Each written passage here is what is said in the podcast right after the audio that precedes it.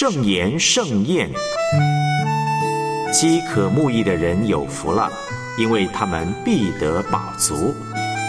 神呐，我们的心渴慕更多的认识你，更多的明白你的旨意，让我们查考圣经时，心灵得到饱足，像享受丰盛的筵席一样。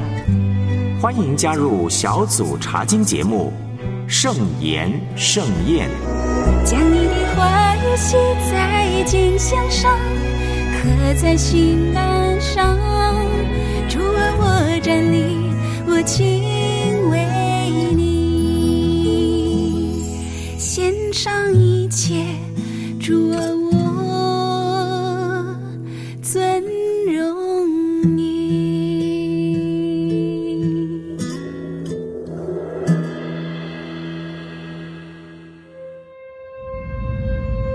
撒母耳，撒母耳，耶和华，请说，仆人静听。神在寻找承接复兴的器皿，神要兴起重要的领袖，神要拯救走在黑暗中的子民，听命胜于献祭，全然委身，甘心为神摆上。小组查经系列《撒母耳记上》。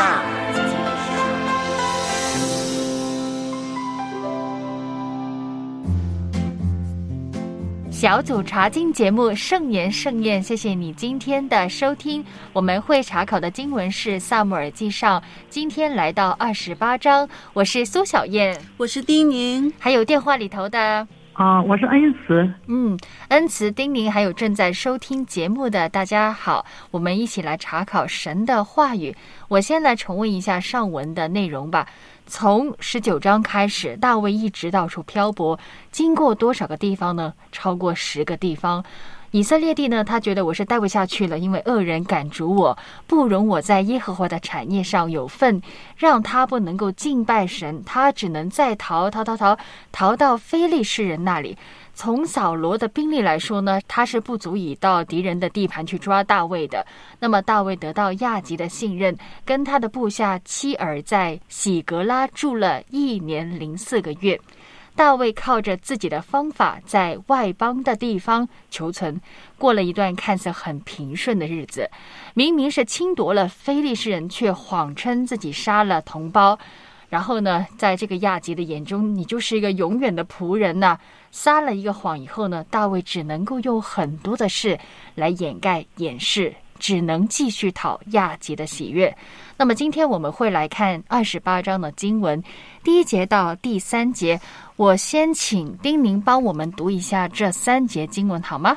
那时，非利士人聚集军旅，要与以色列人打仗。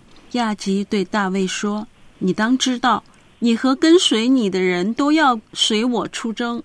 大卫对亚吉说：“仆人所能做的事，王必知道。”亚吉对大卫说：“这样，我立你永远做我的护卫长。”那时，萨姆尔已经死了，以色列众人为他哀哭，葬他在拉玛，就在他本城里。扫罗曾在国内。不容有交鬼和行巫术的人。好的，谢谢丁宁读了一节到三节，我们待会会说说为什么这里要重复了重提萨姆尔的死，还有谈到禁止交鬼还有行巫术的人呢？先来处理一个问题啊，恩慈，到底亚吉吩咐大卫做些什么呢？一节到二节。哦，他那个吩咐你当知道，你和跟随你的人都要随我出战。这样，我立你永远做我的护卫长。他投靠别人，寄人篱下，总不能白吃白住嘛。所以呢，亚吉吩咐大卫呢，你要跟我并肩作战，去攻打以色列人。真的能说一句，扫罗似乎搞不清楚状况。其实真正的敌人呢是非利士人，是外族人。可他过去这么多年呢，就是把所有的心思放在寻索大卫、铲除大卫，而不是花精力去想想我怎么样去兼顾自己的国家，怎么样去寻求耶和华的帮助。那么恩慈刚才也说了，亚吉吩咐大卫，你要跟我一起出战。我们再来讨论一个问题啊，大卫在喜格拉生活了一段时间。那么，在亚杰的眼中，他是个怎样的人呢？丁宁就像是神的使者一样，对他非常信任的，而且觉得他这个人啊是一个非常好的一个好人，嗯，非常好的一个人。而且经文也说：“我立你永远做我的什么呢？护卫长。护卫长的意思是我的头的守护者，我把我的性命都交给你来保护了。”亚吉眼中呢，他觉得我真的是赚到了，赚到一个这么大能勇士。嗯，呃，恩慈，你也来说说，你觉得亚吉怎么看大卫呢？从见到大卫以后，大卫投靠他以后，他没有发现大卫有什么过错，对大卫的忠心是肯定的，所以说他一直的在夸奖这个大卫，看他甚好哈，你又是个正直的人，我未曾见你有什么过失，这是因为那个众首领不喜欢他爸爸，也知道他在他眼前一直是个好人。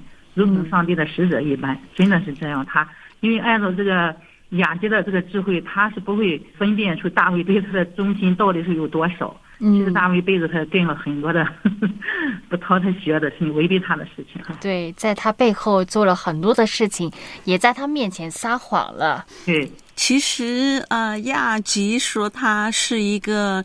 呃，像神的使者一样，是一个非常好的人。其实他这个所谓的非常好，就是因为那一段时间，好像大卫杀了很多的他自己的同胞啊，真的有点像和非利士人一样，就是他所行的是什么？抢夺呀，杀人呐，欺骗呐，呃，无所不为，就做了其实跟非利士人一样很多很多的坏事。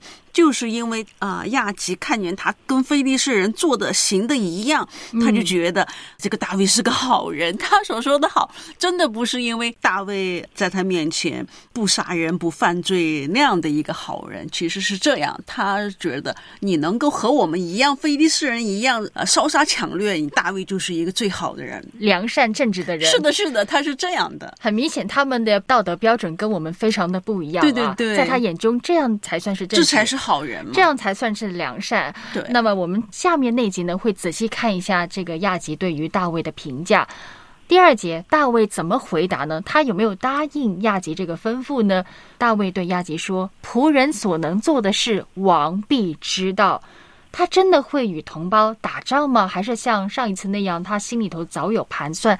还是你们觉得他是骑虎难下呢？”恩慈先来说说吧。我觉得吧，哈，他这个时间的时候吧，他心里是非常的忐忑，因为终究是要派他去和他的自己的国民去征战嘛，哈，他也是非常忐忑的。我觉得他是没有呃一个良好的对策，现在还没有，但是我相信神会介入的，哈，因为下面经文当中，神已经借着他的首领来拦阻了这个大卫不去征战。嗯，其实。大卫回答亚吉的那个话，其实是在糊弄他。嗯，你看他吧，他没有讲一点具体的内容啊，潜台词其实是说，啊，亚吉啊，王，我是可以信赖的，是你忠实的仆人哦。你就等着看我的表现吧。在这些话里面，你说他哪一句有具体的承诺？他要干嘛呀？但是亚吉他的那种理解，他是把大卫的这种话，呃，以一个最好的一厢情愿的去理解大卫的话，一定他就觉得，那肯定你大卫是跟随我的嘛，你一定会替我出征去杀人了。呃，如果真的让他跟自己的同胞打仗，他肯定是进退两难的嘛，他不可能的嘛，何。况呢？大卫的身边其实是有一帮勇士，好像有三十多个犹大和便雅悯人支派的勇士投靠他的。便雅悯人他是扫罗的同族啊，那你说不可能同族会去杀同族，他们不可能会去杀扫罗的人，所以真的是上了战场，其实是很麻烦的一件事情。大卫他对神是很有信心的，他相信啊，神会让这一切平安下来，不会让他处在那样的一种两难境地的。所以，他其实用这些话去糊弄那个亚吉。嗯，但亚吉傻乎乎的，他并不理解大卫真正的意思。对。仔细看一下，大卫他的回答是模棱两可的，对十分的含糊的。我能做的必能知道，那到底能做什么呢？在这种情况底下，大卫没有办法说好还是不好的，处于这个两难的处境里头，他也不敢直接拒绝。你拿什么借口去推却呢？而且刚才丁玲说的，他是绝对不可能杀害自己的同胞。想想他曾经有两次机会，他都不愿意杀害那个不断逼迫自己的扫罗。对那更何况是杀害自己亲爱的同胞呢？是所以呢，他也没有说好还是不好。但是亚吉无论如何，他就接受这个回应了。太棒了，就让我们两个人在战场上面看看你我的本领啊！然后呢，把这个以色列人杀个片甲不留他。根本不知道大卫心里怎么想的，完全不知道因为因为大卫在他面前已经完全取得他的信任了嘛。是的，嗯，被蒙在鼓里了。对，在这里呢，营造了一个悬疑的氛围。到底嗯大卫呢，他去还是不去呢？还是说心里有另外一个计划呢？后续发展如何？收听之后这两集啊。其实呢，二十九到三十一章呢，记载了两国军队正面交锋的情况。可是呢，二十八章四节往后的经文呢，我们就把焦点从大卫转到扫罗那里去了。先来读一下第三节，刚才也读了。那时萨母尔已经死了，以色列众人为他哀哭，葬他在拉玛，就是在他本城里。扫罗曾在国内不容有交轨的和行巫术的人。二十五章一节的时候，我们已经谈到了萨母尔死了，我们都知道的，当时全国的人为他哀哭。可为什么要在二十八章来重提呢？也提到扫罗禁止交鬼行巫术的条例，这两件事情跟这一次的这场战争到底有什么关联呢？恩慈，你怎么看？哦，撒母耳之死呢，象征了一个就是时代的结束，就是他神的代表，神的代言人。然后呢，让扫罗在最困难的时候呢，是扫罗哈没有人可以去帮助他求问神，等于是把扫罗的后路给断了哈，嗯没有人可以帮助到扫罗，只有扫罗自己用人的办法，就是去找了一个交鬼的妇人去求问那个撒母耳再去。嗯，萨姆尔死了一段时间，不是怕我们忘了，而是一个附加的说明。为了引入这一章的一个核心主题，好了，敌人主动发动这个战争，在窘迫当中，扫罗能询问谁呢？祭司都被他杀死了，只剩下一个幸存者，那个人叫亚比亚他。亚比亚他也跟随了大卫，所以扫罗能怎么办呢？他能寻找谁呢？而且为什么说到那个禁令呢？把交鬼的行巫术的人都赶出去，看似做得很对，遵行摩西律法。但是我们往下看就会知道，扫罗敬虔的外表背后，内心是不是同样顺服神的旨意呢？第三节这里为下文为扫罗的举动呢做一个伏笔。我们直接来看一下第四节到第五节嘛。作为一国之君呢、你都不是第一次跟外敌啊，跟非利士人去交战，可为什么扫罗还是如此的惧怕呢？第四节、第五节怎么说呢？扫罗看见菲利士的军旅就惧怕，心中发颤。丁玲，为什么他会这么怕呢？扫罗对菲利士人呃强盛的军旅啊，其实是一直有恐惧的，这是一种很自然的反应，因为菲利士人他是一个海上的民族，他也是一个呃相当于一个侵略者吧。从他的这个名字上面来说，非常强悍的一个侵，带有很强的侵略性的一个族群。记得有一次大卫杀那个巨人的那场战争嘛，你看四十多天没有一个人敢出来应战，扫罗当时也是吓得够呛。其实从那以后，扫罗其实一直是很怕非利士人的。这是他本身的一种自然的反应啊、以色列人打仗，他是有这个呃约定俗成的一个规律的，就是一定要求告神，呃，所以呢，这也是他的一个惯性。但是这个时候，耶和华已经弃绝了他，他想求告耶和华，耶和华已经不理他了，所以呢，找不到耶和华，他心里自然他就有一种反应，造成了他心理上的一种恐惧。是的，我们之后呢会再谈谈到底他求问耶和华，耶和华到底有没有回应他呢？刚才丁丁也分享了，非利士人这个外族人对扫罗来说，听到他的名字就会害怕，对因为他们经常不断的主动去攻击啊。而且你看看两军安营在什么位置呢？耶斯列的平原，一个在北边，一个在南边对峙着。而且想想一个问题，扫罗知不知道大卫已经投靠亚吉呢？他知不知道大卫也许就是在这个军队里头呢？他可能也会担心哦，担心这个大卫你会不会跟这个亚吉一起报复呢？毫不留情，绝不手软的，也自知兵力不足以去抵挡对方。显然敌军已经有很好的装备了，这个胜算呢是相当的低。而且我们从属灵的层面来看，扫罗的心中已经很久没有从上而来来自神的平安，所以这个人他很容易会感到恐惧不安。当他陷入困境的时候，面对黑暗的处境，其实他很无助的。嗯但是我们要想想，是他先离弃了神，离了主，我们还能做什么呢？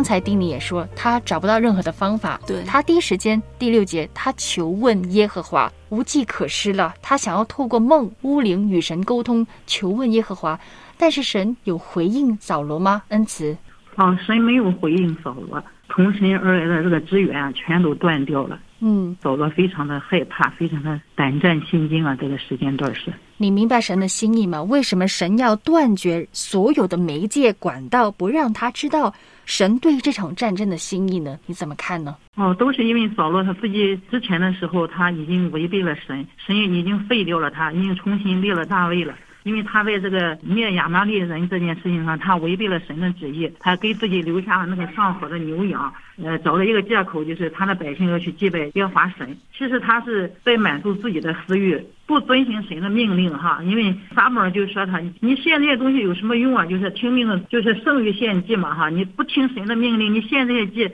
神是不悦纳的，就导致了以后神就废掉了扫罗，就不喜悦他，就和撒母尔说，就说他立扫罗为王，他就后悔了。嗯，谢谢恩慈重提了撒母尔当年对扫罗的教导：听命胜于献祭，顺从比一切都重要的。到底扫罗的心里头有没有神呢？到底他是不是真的在求问耶和华呢？我们也可以读一下历代至上十章十四节，那里说没有求问耶和华，所以耶和华使他被杀，把国归于耶西的儿子大卫。每次读到这节经文，可能我们都会有迷思、有疑惑。有啊，扫罗有求问耶和华，是神不理他而已嘛。扫罗是这样的，当他自己没有办法的时候，他才会去求告耶和华。对当他觉得自己很厉害、很强大的时候，他就不管了他谁都忘记了，他就觉得哇，我是最厉害的嘛。没错，没错。有危难的时候，改个字吧，临急抱神脚。OK，对啊，思想一个问题，到底什么是求问呢？什么时候人呼求神，神会不答应呢？这个箴言一章二十八节到三十一节也给了我们一个答案。当那些人恨恶知识，当那些人不喜爱敬畏耶和华，不听神的劝诫呢，藐视神一切的责备呢，你真的不会得到神的回应。是他把耶和华神当工具了。嗯，对，当工具消费神嘛。对对对，我有需要的时候呢，我我才我才找你，我不需要的时候，嗯我早把你丢一边了。对，而且我在找你的时候，我是希望你满足我的想法，满足我的意愿，要求神你要按我的方法来帮助我，所以神是绝对不会回应他的。好了，第七节得不到神的回应以后，这个扫罗想出什么办法呢？我们先休息一会，待会儿再来继续看下面的经文。主，你保守我心有真诚。我们看见大卫有约拿丹喜爱他啊，这个是很正面哦，啊他们很好的友谊。但是另外一方面呢，他的优越性呢，就招致这个扫罗来嫉妒他、迫害他、杀他。听众朋友啊，同工们，我们人生啊，有时候也面对有爱有恨的，我们不晓得在不同的处境里面，我们应当怎么样自处呢？啊，直度有时候让扫罗做下犯下错误的事情。不晓得跟你跟我是不是也有类同的呃措施呢？我们真的要仰望神。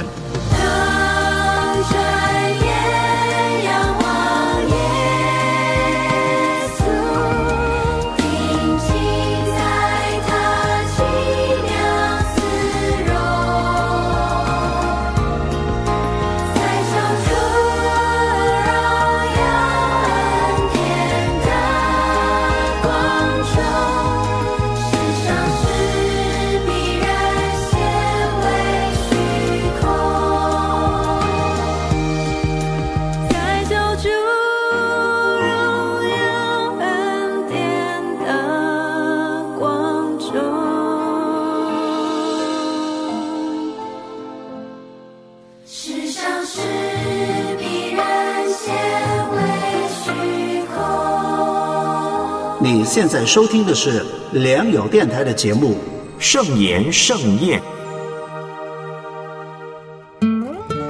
圣言盛宴，今天与你查考的经文是《萨姆尔记上》的二十八章。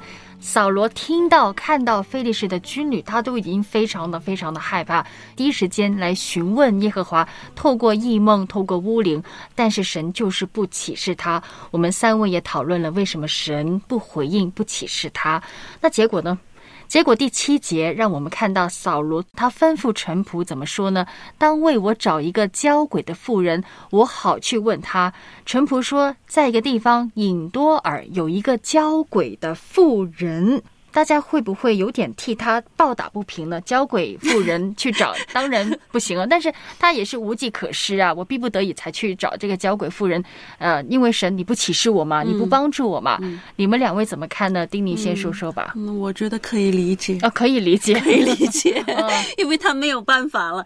这个时候用一句话说就是。病急乱投医了，找这个交鬼的妇人帮忙了，看看他能够能不能把他想要的人给找出来，可以给我一个办法吧？怎么办呀？嗯嗯，恩慈呢？你怎么看呢？呃，无论借着什么媒介，他或者管道的话，扫罗的求问都是因焦虑而起，他不是因为自己的敬畏耶和华而起的。扫罗因气绝神而被神气绝。求问神的正常的途径啊，已随之的被断绝了。今天导致的这个结果呢，就是因为他自己的罪带来的，他没有反省的那个意识，导致他今天走投无路，没有神可以求问，没有神可以帮助他。对。没有神的启示，没有神的回应，就一定要去找交鬼的妇人吗？真的没有其他的办法吗？或者有没有想过真诚的悔改，求主能够帮助自己呢？这个人压根不在乎神的心意，他心中压根就没有神，神不启示，不跟他讲话，他可能觉得不灵啊，不管用啊，我去求别的神明来启示我啊。那确定真的要用这种荒谬的态度来看待我们的信仰吗？扫罗已经把那些交鬼的术士赶出国境了，但是似乎他并没有把罪从心里头赶出去，仍然在里面呢是没有被除掉的。刚才两位也说到，他就是在消费神呢，他就是在利用神呢，要求神来满足自己的欲望，所以他这个举动呢是不能够被体谅的。我们也请不要为他抱打不平啊，好吗？好，我们继续往下看八节到十节的经文呢。为了不让人发现，所以在打仗前一天晚上呢，这个扫罗就除掉所有国王的装束，伪装自己，因为他鬼鬼祟祟做坏事，去找那个交鬼的妇人嘛。交鬼的妇人呢，果真认不出扫罗。可是大家心里头很害怕，我谁知道你们这群人是不是要设一个陷阱来害我呢？因为行巫术是个死罪来的，我怎么敢轻易答应呢？结果这个扫罗不放弃，他到底怎么说服这个妇女的呢？第十节，我先来读一下：扫罗向妇人指着耶和华起誓说：“我指着永生的耶和华起誓，你必不因这事受淫。”丁宁，你怎么看这个启示呢？他不是头一回启示了，扫罗。呃，你就想耶和华神已经弃绝了他，他怎么可以用耶和华的神来向他保证？呃，耶和华不会惩罚你。其实他是在用自己的身份向他保证，呃，你不会受罚。所以后面这个妇人马上就后面就识破他了嘛，因为。普通人士是不敢用这样的启示来告诉他的，也没有人有这个权利可以赦免他的罪，只有扫罗才可以做到，因为是扫罗把这些行巫术的人都赶出去了嘛。嗯，这个誓言真的毫无意义的，非对常的对对，没有用的，非常的讽刺的。对神都已经不启示你，你还敢以启示达成自己的手段意愿，随意用神的名，随意把自己的想法凌驾在神的身上，是非常不对的。扫罗已经不是第一回随随便便的启示呢。我们看撒母耳记上，你都数不清有多少次这种类似的情况啊。好，这个妇人被说服了，嗯好，我答应了，但是还没行动呢。哇，十二节 吓死他了。怎么说？妇人看见撒母耳，就大声呼叫说：“对扫罗说，你是扫罗，为什么欺哄我呢？”很奇怪，我这个行巫术的妇人，为什么他会如此的害怕呢？恩慈，你怎么看他的反应？没有用他那个那个巫术的时候哈，撒母耳就被招上来了，完全是不是出于他的能力，嗯所以说他就感到了个非常的惊讶。他都说了，呃，神出来了，我看见有神从地里上来了。对呀、对呀、很明显就是假的江湖郎嘛。萨姆尔不是他使用法术来招上来的，萨姆尔出现呢是他始料不及的。听众朋友、主内家人，今天我们不是要讨论到底那个是萨姆尔的鬼魂，还是冒充萨姆尔的魔鬼等等之类，因为这么多年很多的解经家都有不同的看法，而且经文始终没有给我们一个明确的说法，所以今天我们的焦点是放在神为什么会允许这种超自然的方式来去责备扫罗呢？而且我们要看一下是扫罗他的失败，他到底错在哪里？扫罗请这个妇人招谁上来呢？是招撒母耳，为什么不是其他死人呢？首先想到的，我要找撒母耳。我们可以谈谈他跟撒母耳的关系。他是耶和华高的王，也是萨母尔亲手高的，他们这个之间的关系，它不是一般的关系。不是一般的关系。呃，撒母耳还没死之前呢，我们都说他是一个伯乐，他是扫罗生命当中一个很重要的导师同行者。可是，在他生前，扫罗并没有听从。神借着撒母耳说的提醒还有警告，对他根本没有把那些忠告放在心里。反过来，你现在陷入困境的时候，你就来怎么样搅扰他？他没有别的人可以求了，他但是只能找萨母尔。所以我们说很讽刺，就是这个意思呢。他死了以后，你才想起他，然后要把他招上来，招一个死去的人。那么结果萨母尔真的出现了。他到底能不能够帮助扫罗对抗非利士人呢？而且十六节到十九节，萨母尔想让扫罗认清一个怎样的事实呢？恩慈，嗯，撒母耳的话呢，哈，不能够帮助扫罗对抗非利士人。既然神把他招上来，哈，是彰显了神的能力，呃，不是让他能够呃得到这个那个帮助，而是让他认清一个事实，就是让扫罗认清一个事，神已经离开他，并且成了他的敌人。嗯，在第十五节短短的一节经文，有没有数过呢？已经出现过七次我。他看到 Summer 之后，他就说：“我应当怎样呢？”嗯，在困境当中，这个扫罗还是非常的自我中心的。我想要怎样？我想你怎么帮助我？刚才恩慈也分享了很清晰的一个内容，想让他知道。大卫将要继承王位，而且是神从你的手里夺去了权柄。耶和华与你为敌，不是说神要特别去针对你这个人，而是扫罗，你先不愿意顺服神的旨意，你先多次违背神的命令，像那个亚玛利人的事件一样的，也宣告了扫罗的死期。明天你跟你的儿子将会死掉。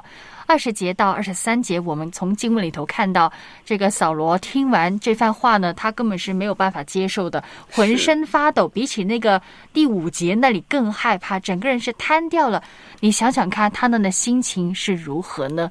来到节目的后半段，我们可以再回到今天一个焦点，重点是神为什么会允许萨姆尔以这种超自然的方式向扫罗显现呢？神是借着这个事件呢，哈，也是告诉扫罗，神是掌管一切的神，无论扫罗用什么办法，都不能改变神的旨意。神的旨意已经命定了，就是把他们交在这个非利士人的手中嘛。明天的时候就和撒母耳在一起了，让他负责哈。这是神对扫罗一个非常严厉的责备。神其实很爱扫罗的。回顾一下他的一生，给他所需要的恩赐，当君王，我就给你个新的心，我让萨母尔从旁协助你成为一个好的君王。可是当他做错事情的时候，他没有悔改。但你看到神也是给他很多机会，让你的灵性成长、改正的机会。不过这个扫罗始终没有好好的把握珍惜。